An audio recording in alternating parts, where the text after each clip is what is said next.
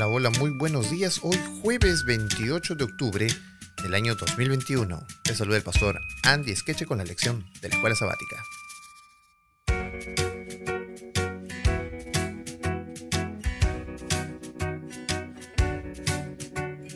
Hoy jueves 28 hablaremos acerca de la religión pura ante Dios. Y vamos a ver dos textos, uno del Antiguo Testamento y otro del Nuevo Testamento. Deuteronomio capítulo 24, versículo 10 al 15 dice de la siguiente manera. Y vamos a dividirlo en tres partes este, esta sección. Primero el verso 10 y 11 dice, cuando entregares a tu prójimo alguna cosa prestada, no entrarás en su casa para quitarle la prenda. Te quedarás fuera y el hombre a quien prestaste te sacará la prenda. Ok, Aquí está hablando de nuestro prójimo y le prestamos alguna cosa. No estés presto para, para fastidiarlo con recoger aquella cosa que es tuya. No entres a su casa para quitarle, ¿no? Esto es mío, te lo quito, ¿no? Me lo llevo. No, no hagas eso. Al contrario, espera tú, sé paciente, no abuses, respeta la dignidad de la persona. Y tú podrás decir, pero ¿y si se olvida y si nunca me da? Hermano, es una cosa, es un objeto. No tiene sentido hacer problema por las cosas materiales. Las cosas materiales incluso se pueden perder. Incluso eh, de repente no te la das a tu prójimo, pero la pierdes en alguna otra, en otra situación. Y tú puedes decir, bueno, se perdió. Entonces, si eres tan, eh, tan digno de aceptar lo que pase con esa prenda, pues si tu prójimo lamentablemente se olvida o lo quiere tomar, pues déjaselo a él. Es lo que está diciendo aquí el texto de Deuteronomio, ¿eh? Estamos hablando del Antiguo Testamento. Así que si tú prestas a tu prójimo una cosa, pues no, no busques, no lo fastidies, eh, no te apresures a ir en contra de él, no, no seas abusivo. Bueno, hasta ahí, perfecto. Versos 12 y 13, mira lo que dice. Otra ocasión, ya no el prójimo. Y si el hombre fuere pobre, no te acostarás reteniendo aún su prenda. Sin falta la devolverás, le devolverás la prenda cuando el sol se ponga, para que pueda dormir en su ropa y te bendiga, y te será justicia delante de Jehová tu Dios. ¡Wow! Qué, qué texto maravilloso. Si la persona es pobre, no tiene nada, le falta muchas cosas, y tú estás reteniendo su prenda, por favor, devuélvesela en la noche para que se abrigue. Porque el amor al prójimo va más allá que el amor a las cosas. Puedes amar, a, algunos quieren amar a las cosas más que a las personas. Y aquí está diciendo Dios, no, no hagas eso. Demuestra que tú amas a las personas antes que a las cosas. Si ese pobre hombre no tiene con qué dormir en la noche, pues anda, déjale su ropa, que él duerma, eh, retén sus cosas, retén algo, pero en el día donde él pueda defenderse, porque es una persona pobre, ten en cuenta su miseria, ten piedad, porque la piedad es una característica divina. Lo que está pidiendo Dios es que nosotros seamos como Él, y nos está dando varios casos. Verso 14, esta es la tercera y última parte, 14 y 15. No oprimirás al jornalero. Ahora ya no es el prójimo ni el pobre, ahora es el que trabaja, el jornalero. Pobre y menesteroso, ya sea de tus hermanos o de los extranjeros que habitan en tu tierra dentro de tus ciudades, del trabajador. En su día le darás su jornal, págale, págale a tiempo, no se la hagas larga. Cuando yo era muchacho me decían, te vamos a pagar el 29 de tal mes. Llegaba ese día, no, no, mañana, no, no, mañana, y así todos los días, no, no, mañana, mañana, mañana, mañana, mañana, abusivos. ¿no? Dale al jornalero el día de su trabajo, dale su jornal, y no se pondrá el sol sin dárselo, pues es pobre, y con él sustenta su vida, para que no clame contra ti a Jehová y sea en ti pecado por abusivo. Así que al trabajador, no lo oprimas. Si tú tienes a alguien que trabaja por ti, no lo oprimas. Claro, hay, eh, hay cosas que se tiene que cumplir en el trabajo, ¿verdad? Cuando uno eh, tiene un lugar, eh, una empresa y tiene gente a su cargo, pues tiene que darle su lugar, ¿verdad? Tiene que poner bien claras las reglas de qué es el trabajo y qué debe de cumplirse. Pero ten piedad, no oprimas, no abuses, es decir, que no te pases más allá de la, de la raya, de los límites que hay en un trabajador, porque un trabajador también desea el sustento de su hogar. Es cierto que hay malos trabajadores, hay personas que son al contrario, en vez de que el jefe sea abusivo, son, las, son los trabajadores los que abusan.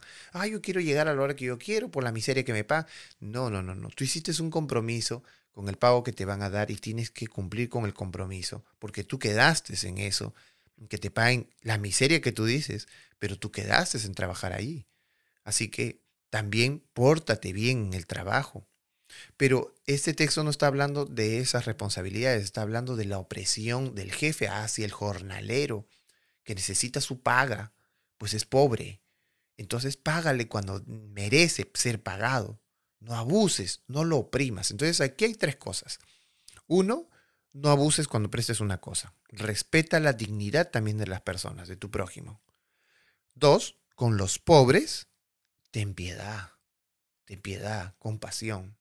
Y tres, a los que trabajan para ti, no los oprimas. Ojo que eso está en Deuteronomio, capítulo 24, versos 10 al 15. Ahora démosle una mirada al Nuevo Testamento. Santiago capítulo 1, 27 hasta el capítulo 2, verso 11. Y aquí, en este texto, se vincula el maltrato eh, a los pobres, el maltrato que uno tiene los pobres, con una relación a los mandamientos. Mira, vamos a ver, capítulo 1, verso 27 de Santiago dice, la religión pura y sin mácula delante de Dios el Padre es esta. Ajá, ajá. Ahí está. Ahí va a decir que tenemos que ir a la iglesia, que vamos a cargar la Biblia, que vamos a ir el sábado, que ahí va a decir, seguro que sí. Dice, visitar a los huérfanos y a las viudas en sus tribulaciones. ¿Cómo? Sí. La religión pura y sin mácula delante de Dios el Padre es esta. Visitar a los huérfanos y a las viudas en sus tribulaciones y guardarse sin mancha del mundo. ¿Cuál es la religión pura? Pura, pura, sin pepas, sin cáscaras, sin nada. ¿Cuál es la religión que Dios desea que tengamos delante de Él? Que amemos a nuestros prójimos. Así de sencillo. Dice, visita a los huérfanos, a las viudas. ¿Quiénes son ellos? Los huérfanos y las viudas, ¿quiénes son? Los menospreciados de la sociedad, los olvidados de la sociedad. Y también guárdate sin mancha delante del mundo. Hermanos míos, dice Santiago, capítulo 2, verso 1, que vuestra fe en nuestro glorioso Señor Jesucristo sea sin acepción de personas. ¿Te acuerdas que esto hemos estudiado durante la semana? Sí, la acepción a las personas, es decir, el ser parcial con la opinión de una sola persona, nos hace pecadores. Ahora lo vamos a ver dentro de poquito.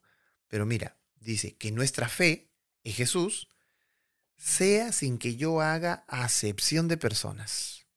Esta sí, esta no, que no sea selectivo con las personas. Que a esta le haga caso, a este no le hago caso, etc. Eh, verso 2. Porque si en vuestra congregación entra un hombre con anillo de oro y con ropa espléndida, y también entra un pobre con vestido andrajoso, y miras con agrado al que trae ropa espléndida y le decís, siéntate aquí, tu buen lugar, y decís al pobre, eh, quédate tú allá en pie o siéntate bajo mi estrado, no haces distinción entre vosotros mismos, que son judíos, que son cristianos, y venís a ser jueces con malos pensamientos, porque estamos juzgando de acuerdo a la condición económica o de acuerdo a lo que ven nuestros ojos, y no estamos juzgando de acuerdo al corazón, como lo hemos aprendido ayer. Entonces debemos juzgar con amor, con el carácter de Dios. ¿Qué cosa es juzgar? Dale juicio, dale justicia por igual. Entonces, cuando se acerque a alguien rico y alguien pobre, trata a los dos como seres humanos. Con respeto al rico, con respeto al pobre. Con agrado al rico, con agrado al pobre. Con un tema de conversación con el rico, con un tema de conversación con el pobre. No tienes por qué ser desigual. El trato es el mismo para con todos. Tu trato trato. Es lo que está diciendo Dios. No hagas una acepción de personas. Verso 5. Hermanos míos, oíd. ¿No ha elegido Dios a los pobres de este mundo para que sean ricos en fe y herederos del reino que ha prometido a los que le aman? Pero vosotros habéis afrentado al pobre, habéis maltratado al pobre. ¿No os oprimen los ricos y no son ellos los mismos que os arrastran a los tribunales? ¿No blasfeman ellos el buen nombre que fue invocado sobre vosotros? Si en verdad cumplís la ley real, wow. Mira lo que dice este verso 8, ¿ah? La ley real. O sea, si tú quieres cumplir verdaderamente la ley, conforme a la escritura, hazlo así.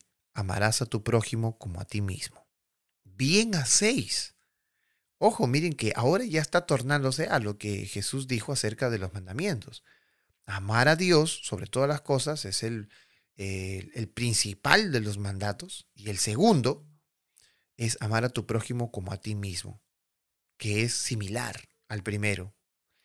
Pero si hacéis acepción de personas, dice el verso 9, cometéis pecado. Ahí está lo que te decía.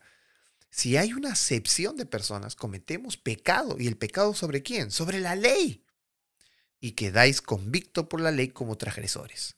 Porque cualquiera que guardare toda la ley, pero ofendiera en un punto, se hace culpable de todos. Porque el que dijo no cometerás adulterio, también ha dicho no matarás. Ahora, aquí hay un entendimiento interesante del texto 11. Voy a terminar de leerlo y voy a luego comentar. Ahora bien, si no cometes adulterio pero matas, ya te has hecho transgresor de la ley. Es decir, cuando empieza el verso 11 dice, el que dijo, quiere decir que los mandamientos que hay allí vienen de una sola persona. Y el respeto y la adoración a esa persona hará que todos los mandamientos sean eh, obedecidos. No porque yo seleccione uno y otro.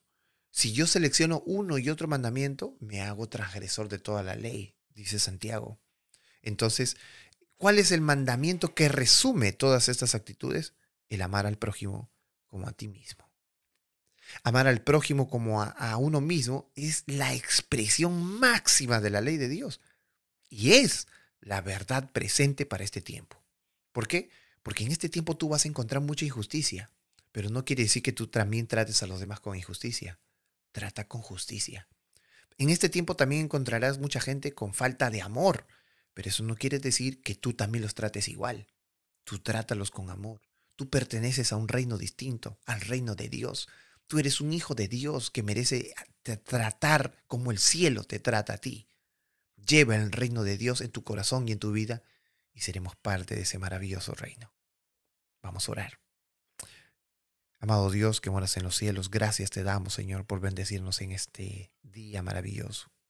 Permítenos, Señor, ser amantes de nuestros de nuestros prójimos, de nuestros amigos, que podamos tratarlos como tú nos tratas que podamos, Señor, entender que tus mandamientos son basados en el amor y que éstas deben ser la práctica de nuestra vida. Te pedimos, Señor, que nos ayudes. En el nombre de tu Hijo amado Jesús. Amén.